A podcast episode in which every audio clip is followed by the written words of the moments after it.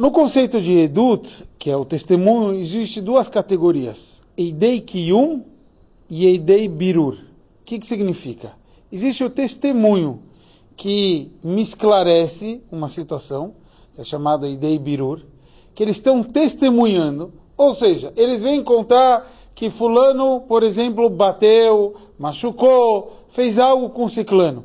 Então eles vêm contar uma história. Então é feita uma análise, chamada Drishá Hakirá. A gente analisa se aquilo que eles estão falando é verdade. Existe um outro tipo de testemunho, que é chamado Eidei Kiyum. São testemunhos que fazem aquilo existir. Por exemplo, um casamento, ele precisa de duas testemunhas aprovando e falando que sim, essas pessoas se casaram, foi feito na frente de testemunhos. O que ocorre, na verdade, no mundo é que nós temos esses dois tipos de testemunho. Existe o sol, as estrelas, o céu em geral. E existe a terra. Cada um está provando a existência de Deus. Como? Através de falar Eidei Birur. Eles estão te esclarecendo que existe um Criador de todos os céus e terra.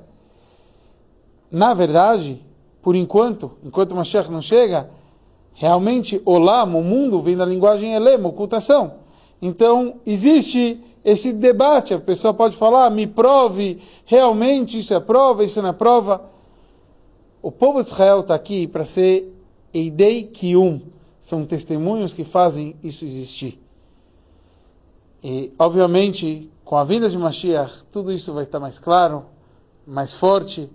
E a essência divina vem existir através do povo de Israel. Porque um testemunho, ele só testemunha algo que não consegue ser esclarecido sem ele. Ele vem esclarecer aquilo que sem aqueles testemunhos não iria existir. A revelação divina, a essência divina, vem esse mundo que é o propósito. E Bezrat Hashem, que seja assim de forma revelada com a vinda de Mashiach em breve.